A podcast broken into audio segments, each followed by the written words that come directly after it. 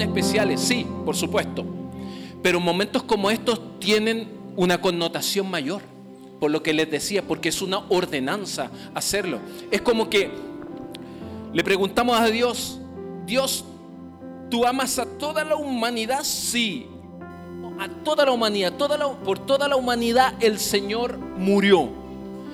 Pero Él, de, entre medio de toda esa, esa perla, escogió algo, que fue el pueblo de Israel en el Antiguo Testamento, para que ellos fueran los encargados de qué? De llevar una misión. En el Nuevo Testamento, Él tiene a la iglesia encargado con una misión. Entonces al final es así como como yo veo también un momento como esto, el, tiempo de, cenar. Esta reflexión yo la he titulado Las cuatro A. Las cuatro A, que están asociadas a, esto que, que, estamos haciendo. ¿Saben? De antes conversaba con mi amigo Angelo y yo le decía cuando yo veo a Jesús que Él instituye esta, la cena del Señor, Él quiso que fuera el día de la Pascua. Bueno, el, día de la Pascua está asociado al Antiguo Testamento cuando, cuando el Señor libera de Egipto al pueblo de Israel y lo libera y, estableció un día para, para, conmemorar esa libertad que le había dado al pueblo de Israel de 400 años de cautiverio. Entonces el Señor quiso instituir la cena del Señor cuando estaba con los discípulos ahí en el aposento alto una noche antes de él ser crucificado, él comenzó a tener una mesa y comió con sus discípulos. Él comió lo que hacíamos recién. La iglesia, la iglesia primitiva, vemos en la escritura y nos damos cuenta de que ellos, antes de celebrar la cena, lo que el Señor había instituido, lo que hacían era comer. Comer, compartir, confraternizar, un banquete, tener un banquete de amor. Entonces yo dije, Señor, yo quiero seguir tu ejemplo. Señor, yo quiero imitar a la iglesia primitiva, lo que hacía. Y es por eso que junto al liderazgo hemos preparado esta, esta mesa saludable donde, donde la idea, la connotación que tiene es compartir, es confraternizar, es interesarme por, por el que está al lado. Y es así como nosotros también en esta hora lo hemos hecho antes de poder cenar. Es seguir el ejemplo. Y saben, el apóstol Pablo, en un momento, dentro de todas sus cartas, él se, sintió movido a escribirle a los Corintios, ahí en el capítulo 11, dentro hay 18 versos donde Pablo le escribe a la iglesia de Corinto para hablarles acerca de la cena del Señor. ¿Qué es lo que estaba sucediendo ahí? Resulta que la, la iglesia de Corinto estaba mal practicando la cena del Señor. Entonces Pablo, que fue el fundador de esa iglesia, dentro de todos los temas que toca en, las cartas de Corinto, se, vio movilizado a qué? A escribir para corregir ciertos comportamientos de la hermandad a la hora de juntarse a celebrar la, la cena. Y resulta que eh, es, algo que, yo hoy día quiero enseñarles. Las cuatro A. Las cuatro A de, de acercarnos a la mesa del Señor. Así como Pablo nos enseña, hoy voy a hablar de cuatro miradas en cierta dirección que tú y yo debemos hacer cuando nos acercamos a la mesa del Señor. Las cuatro A. En primer lugar es mirar alrededor. Alrededor. Ahí está la. Alrededor. Sí. En la cena del Señor, los cristianos, tú, yo, debemos observar alrededor. Tenemos una mesa, pero la idea no es, ahora comiencen a comer, yo ataco y como y como y me desentiendo de lo que tengo alrededor.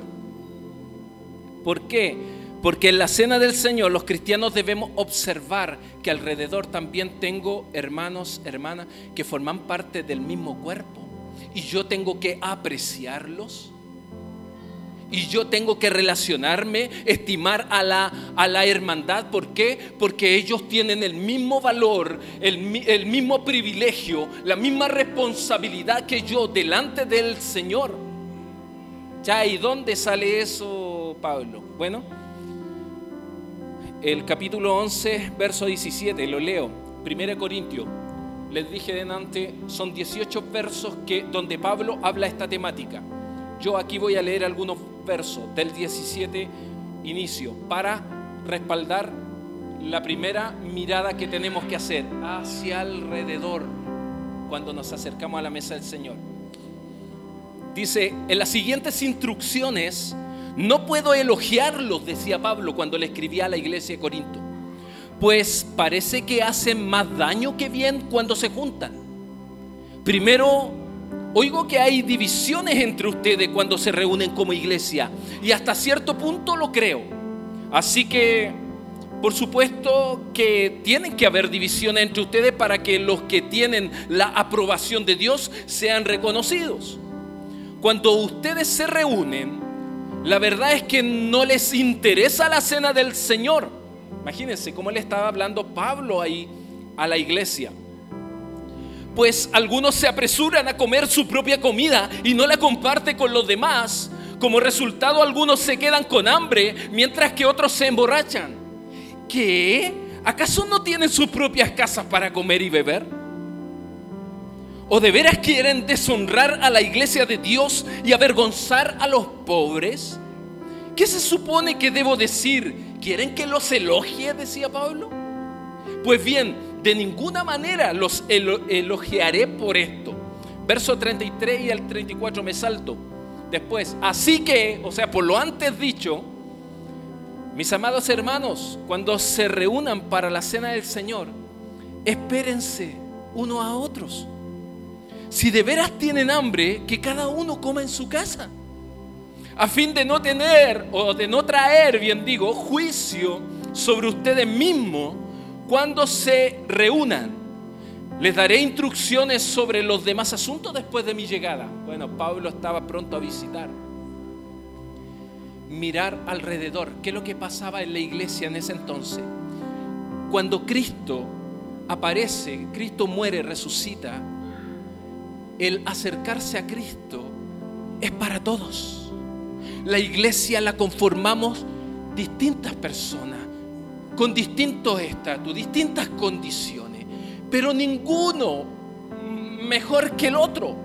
Ninguno peor que el otro. Ninguno de nosotros aquí es superior al otro.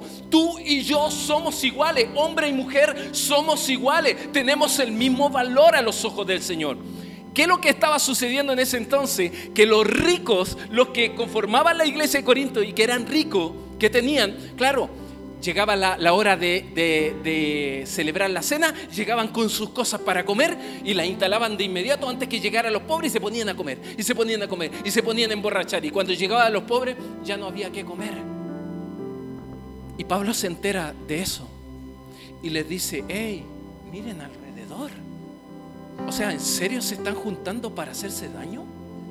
O sea, no han entendido nada de lo que tiene que ver la cena del Señor.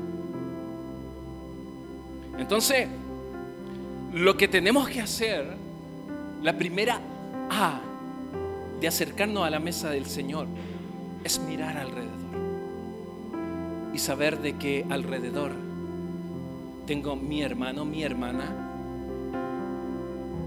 cada uno de ustedes es bienvenido, bienvenida. Porque yo soy el pastor. De antes conversamos con Ángelo. Y Ángelo me decía, es increíble porque, por ejemplo, tú aquí, tú eres pastor, pero pasáis como uno más. Es que así es. Aquí el único protagonista es Jesús. El único. Aquí somos una familia. Todos nos acercamos y miramos alrededor. Entonces, entonces, mis queridos, nos reunimos nosotros a un encuentro como este para adorar como, como lo hacíamos recién quizás por medio de la música con, con Ricardo, para confraternizar, para, ¿para qué? Para poder recibir una, una fortaleza espiritual. Pero imagínense que nos reunamos nosotros acá para que nos vayamos peor a como llegamos. No tiene sentido. ¿Para qué voy a ir para irme peor? No tiene sentido. Y eso es que, lo que le está diciendo Pablo. O sea, se están juntando para lo peor. Realmente no tiene sentido. ¿Y es por qué? Porque las personas estaban desvirtuando, las personas estaban desenfocando, desenfocando lo que el Señor quería decir cuando instituye la cena. Que hay que mirar alrededor. Tenemos que tener presente que la mesa es del Señor. Él es el que nos invita. Aquí no lo invita el pastor. El Señor nos invita a una ordenanza, a obedecer una ordenanza. Por lo tanto, esta no es mi mesa. Esta no es mi mesa, la mesa del pastor. Esta no es tu mesa, esta es la mesa de Dios. Y es Él el que nos invita. Por eso es que no se trata del yo, sino de nosotros. De nosotros. Dile al que está a tu lado, eres bienvenida o eres bienvenido. ¿Sí?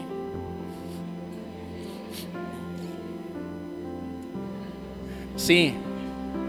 Ahí nomás, ahí nomás, era, era, una, era una palabra nomás. O dos. Entonces lo primero es mirar alrededor. La segunda A, la segunda A que debemos mirar, observar al acercarnos a la mesa del Señor es mirar atrás. Mirar atrás. Así, miren atrás. Pero saben, pero saben, esa mirada atrás no es una mirada a lo que hasta mi ojo pueda ver, sino que es una mirada visionaria. ¿Por qué? Porque en la cena del Señor, los cristianos debemos mirar atrás, pero ¿qué cosa? Mirar atrás hacia la cruz del Calvario.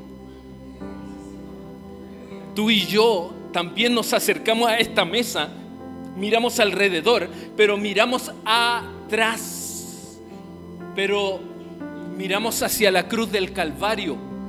Y Pablo decía ahí en, en el capítulo, dentro del mismo capítulo 11, pues yo les transmito, dijo Pablo, lo que recibí del Señor mismo. Para los que no saben, Pablo tuvo su conversión directamente con el Señor, ahí, cara a cara. Y Dios se encargó de educarlo, de enseñarlo. Y él le dice a la iglesia de Corinto, yo les transmito lo mismo, lo, que recibí del Señor mismo.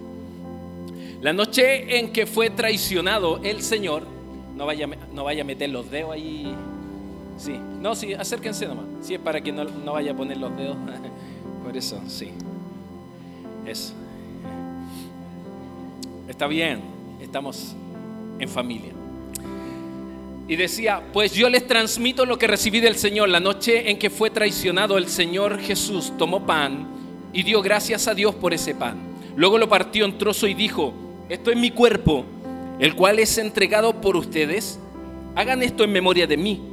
De la misma manera, tomó en sus manos la copa de vino después de la cena, después de la cena, después de la comida, más cena allá, y dijo, esta copa es el nuevo pacto entre Dios y su pueblo, un acuerdo confirmado con mi sangre, hagan esto en memoria de mí todas las veces que la beban. O sea, nos acercamos a la cena. Y ¿qué es lo que vamos a hacer? Mirar hacia atrás, es decir, tener claridad de que participar de una, de una comunión como esta es por lo que Jesús hizo. Es por lo que Cristo hizo. Entonces vemos aquí ya Pablo. Pablo primero se centró en el problema, lo identificó, pero no le dio más vuelta al problema, sino que empezó a buscar la solución. No se quedó dando vuelta ahí en el problema, ay, qué problema, el problema. No, de inmediato empezó a plantear él lo que era la solución. Y él pasa de la manera incorrecta en la cual se estaba celebrando la Santa Cena y pasa a entregar cuál es la manera correcta de la cena del Señor. Entonces Él les dice, cuando, cuando pasamos, cuando tenemos este tiempo, miremos hacia atrás. Pero ¿qué miramos? Miramos qué es lo que hizo Cristo, por qué lo hizo, cómo lo hizo. ¿Qué es lo que hizo Él? Él murió en una cruz como un criminal. ¿Por qué lo hizo por ti, por mí? Porque ninguno de nosotros podía pagar esa deuda para encontrarnos en paz con Dios. ¿Y por qué Él lo hace? ¿O, o cómo murió? Como decía, como un criminal.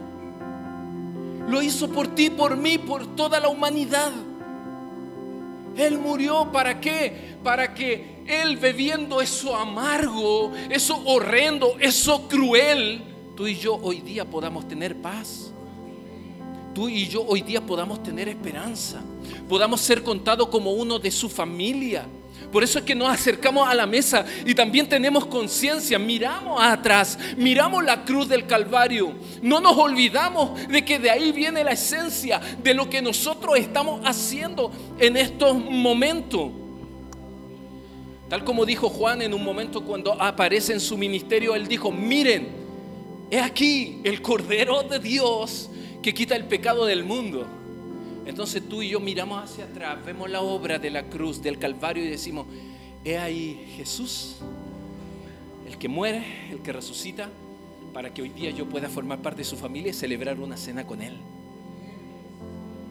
Y eso tenemos que tenerlo nosotros en consideración. Por lo tanto, cuando nosotros celebramos la cena del Señor, miramos atrás, pero ¿qué es lo que decimos?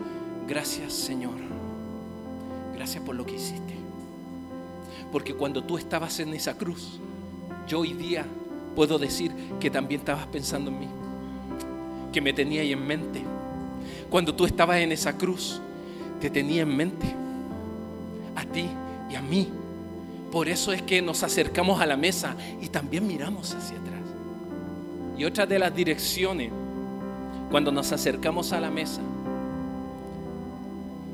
también miramos primero alrededor, miramos para atrás, pero también miramos adelante, adelante. En la cena del Señor, los cristianos debemos también mirar adelante. ¿Qué cosa? La segunda venida. Está adelante. Por eso es que nosotros le decimos a la gente que el Señor está interesado en, en tu futuro, no en tu pasado. El pasado es olvidado, desde el momento en que abrimos nuestro corazón al Señor. Nosotros miramos hacia adelante, vamos hacia adelante y, creemos que eh, hacia adelante nuestro futuro es brillante. ¿Por qué? Porque se acerca la segunda venida del Señor. Sí, dice el verso 26, pues cada vez que coman este pan y beban de esta copa, anuncian la muerte del Señor hasta que Él vuelva. Hasta que Él vuelva. Él va a volver. Sí, lo creo. O esto no tendría sentido. Él va a volver. Entonces la cena del Señor es una proclamación también. Cuando tú y yo participamos, estamos haciendo una afirmación, estamos haciendo una declaración de fe. Tú y yo al participar de esta cena, sí, porque al comer, al poder tomar esa copa, lo que nosotros estamos declarando es que Jesús perdona, es que Jesús murió en mi lugar, es que Él llevó mis pecados, es que Él me ha hecho una nueva creación. La nueva creación, un nuevo hombre, una nueva mujer opera en nuestra vida. Lo que estamos nosotros declarando es que ese pan y también ese jugo representa la muerte de Cristo hasta que Él venga. Entonces, cuando tomamos la cena del Señor, nosotros le estamos diciendo al Señor, somos tuyos.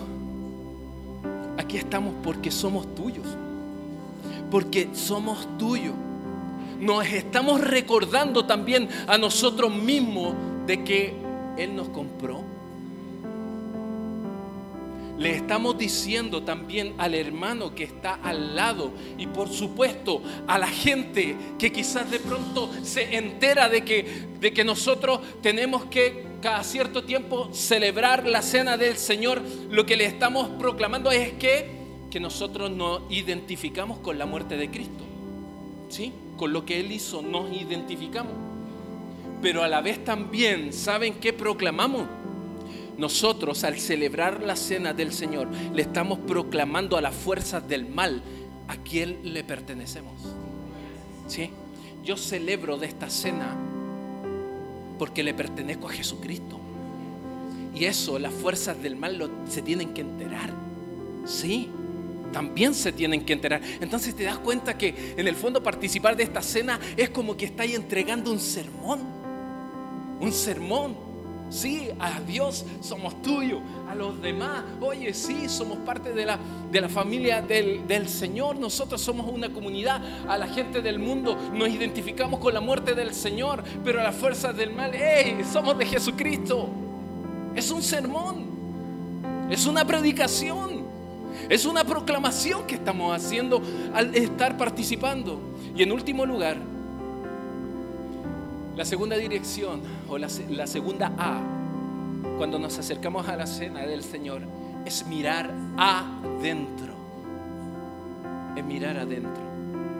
En la cena del Señor los cristianos debemos mirar hacia nuestro interior y considerar cómo me estoy acercando hoy. ¿Cuál es la actitud? ¿Tengo una actitud de arrepentimiento? porque le he fallado al Señor? ¿Tengo alguna actitud indiferente? ¿Tengo alguna actitud egoísta como, como esos, esos que llegaban y comían y solamente miraban por ellos, desprendiéndose de, de la demás gente? ¿Tengo una actitud carnal, es decir, solamente centrado en, en, mi, en, mi, persona, en, que yo estoy participando y me, y me olvido de lo que tengo alrededor? Me examino, miro adentro. Y dice el 27, por lo tanto, cualquiera que coma este pan o beba de esta copa del Señor en forma indigna, es culpable de pecar contra el cuerpo y la sangre del Señor. Por esta razón, decía Pablo, cada uno debería examinarse a sí mismo antes de comer el pan y beber la copa, pues si alguno come el pan y bebe de la copa sin honrar el cuerpo de Cristo, come y bebe el juicio de Dios sobre sí mismo. Esa es la razón por la que muchos de ustedes son débiles, decía Pablo, y están enfermos, y algunos incluso han muerto. Imagínense lo que decía Pablo si nos examináramos a nosotros mismos, Dios no nos juzgaría de esa manera. Sin embargo, cuando el Señor nos juzga, nos está disciplinando para que no seamos condenados juntos con el mundo. Entonces nos miramos hacia dentro, adentro. ¿Cómo estoy? ¿Cómo está mi actitud? ¿Cómo está mi vida? Lo que voy a hacer. ¿Estoy consciente de lo que estoy haciendo? He mirado alrededor y le, he dado valor alrededor, pero también a lo que está atrás, a esa obra de la cruz pero también adelante estoy consciente que el Señor viene por mí.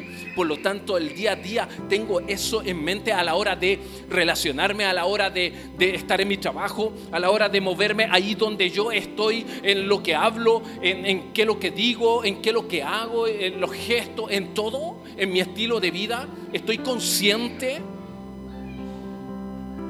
¿Por qué? Porque dice, Pablo decía que incluso algunos incluso habían muerto a causa de deshonrar. Y yo, cuando yo le hacía la, pregunta de inmediato al texto, porque uno le puede hacer pregunta al texto, yo decía, ¿cómo? ¿Quiere decir de que algunos murieron por deshonrar? Y me venía de inmediato el Espíritu Santo, me decía, Ananía y Zafira. Los que no conocen la historia de Ananía y Zafira, ellos vendieron una propiedad y después ellos toman el dinero y querían bendecir a la iglesia. Y por ejemplo, le dijeron, ya la vendieron en póngale 5 millones. Ya, sí, la vendimos en 5 millones y después fueron donde Pedro y Pedro le dijeron, Pedro, nosotros aquí venimos como buenos cristianos a poner este dinero para la necesidad de la gente, ahí están los 2 millones. Es como el chiste del bombo fica. ¿Ah? Aquí ponemos los, los 2 millones de pesos. Bueno, ¿cuánto era? Y ahí dice la escritura que en ese mismo momento, ¡pum!, cayeron muertos. ¿Por qué? Porque ellos no estaban mintiéndole a Pedro. Estaban queriendo engañar al Señor y el Señor en ese momento quería dejar en evidencia de manera radical que el Señor, tal como decía yo el sábado, ve nuestro corazón no se impresiona con nuestros actos, sino que Él observa nuestro corazón. Entonces ellos murieron. Entonces al final, por eso Pablo concluye advirtiendo a la iglesia de Corinto de tener cuidado con tomar la cena del Señor indignamente, es decir, hacerlo de manera egoísta, mirando a uno mismo, o ni siquiera tener una, una conciencia de lo que estoy haciendo, de estas cuatro A. Debemos acercarnos al Señor con la actitud correcta. Considerar que la gente que nos rodea es parte del cuerpo de Cristo. Sí. Y tenemos que valorarlo y valorarla como tal. De que aquí ninguno es mayor ni menor que el, que el otro. La actitud correcta. Asimismo que el pan y el vino no son algo común. No es que, ah, ya vamos, sí, es que la iglesia eh, lo hace todos los meses, así que vengamos. No, conciencia de lo que estamos nosotros haciendo. Porque representan el cuerpo físico y esa sangre santa de Jesucristo en favor de nosotros. Por lo tanto, la actitud debe ser cristocéntrica y no egocéntrica. Cuando nos acercamos a la mesa, no nos acercamos solamente para satisfacer mi necesidad. No, es que tuve una jornada atroz y vengo con hambre, así que no, es que yo, el Señor entiende que vengo con hambre. ¿Qué onda? Ese no es el sentido. Te equivocaste, come en tu casa después. Pero celebra, comparte, confraterniza. Porque ese es el sentido de lo que es la comida para posteriormente pasar a lo que es la institución de la, de la cena, de lo que el Señor hizo. ¿Saben? El Señor cuando cenó, el Señor, ese corazón tan, tan único del Señor, que Él fue capaz incluso de lavarle los pies al diablo. ¿Saben por qué? ¿Acaso el diablo ya no estaba en el corazón de Judas? Sí, fue capaz de lavarle los pies. Y después el Señor dijo, bueno, el que, el que, el que tenga que, que quiera salir, que se vaya. Y ahí Judas, ¡pum! Y se fue. Y ahí en ese momento, con los íntimos, el Señor dijo, vamos a instituir la cena. Este momento íntimo. No estaba Judá. Yo hice un estudio, yo hice un estudio, pero profundo de eso en una clase que un profe nos puso una... Y yo hice un estudio ahí bien profundo. No estaba Judas.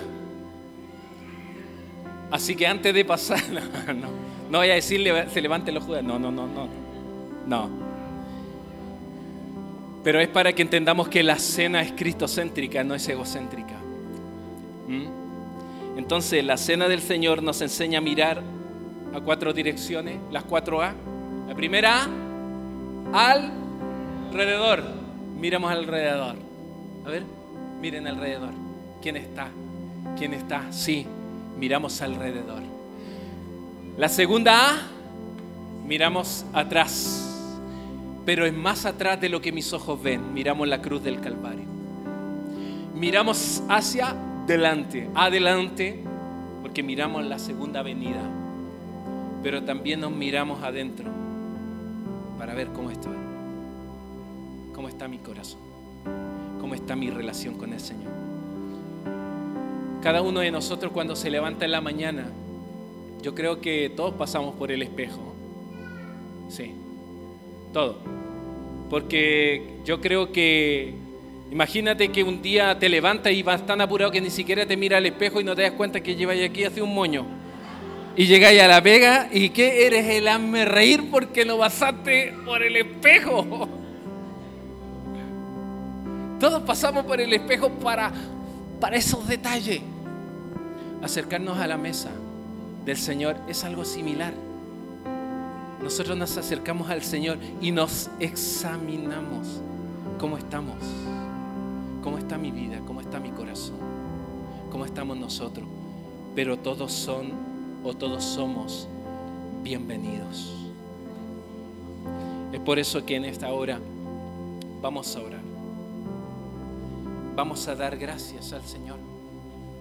Ahí donde tú estás. Tómate unos minutos para para quizás cerrar tus ojos, pero mirar alrededor en tu oración, es decir, decirle gracias Señor por mi hermano, por mi hermana, por mi amigo, por mi amiga. Gracias. Dar gracias al Señor por lo que tú hiciste en esa cruz, porque a causa de eso yo tengo esperanza, yo tengo perdón pero también mirar hacia adelante y dar gracias. ¿Por qué? Porque nuestro futuro es totalmente esperanzador. Y asimismo también mirar adentro, mirar hacia adentro y reflexionar cómo está mi corazón. ¿Para qué? Para no acercarme a la mesa a cenar de manera indigna porque Pablo le decía a la iglesia, cuidado porque puedes beber y puedes comer juicio para ti mismo al deshonrar a Dios por no considerar el ponerme a cuenta con Él, el pedirle perdón. Hoy es una oportunidad que tienes también para pedir perdón.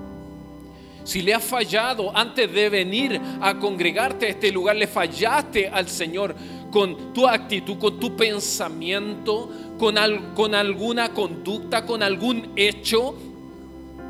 Damos gracias al Padre por Jesucristo porque tenemos una oportunidad en esta hora para arrepentirnos y mirar, mirar cara a cara mi pecado y decirle, Señor, no te puedo engañar.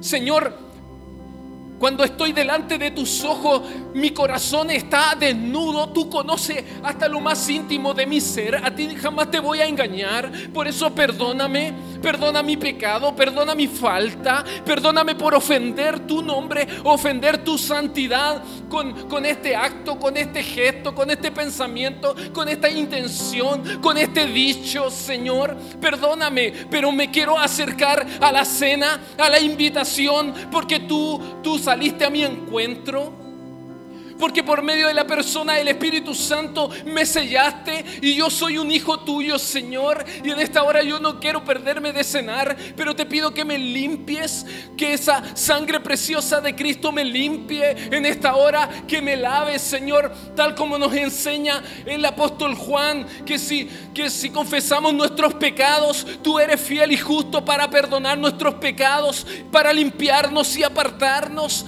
de toda maldad. Perdóname, Señor. Perdona mis pecados. Perdona mis faltas. Sí, Señor. A ti no te puedo engañar. Quiero aumentar mi santidad, Señor, porque te pertenecemos. Gracias por esa sangre preciosa de Cristo que sigue teniendo poder para restaurar. Sigue teniendo poder para restaurar. Gracias Jesús por lo que hiciste.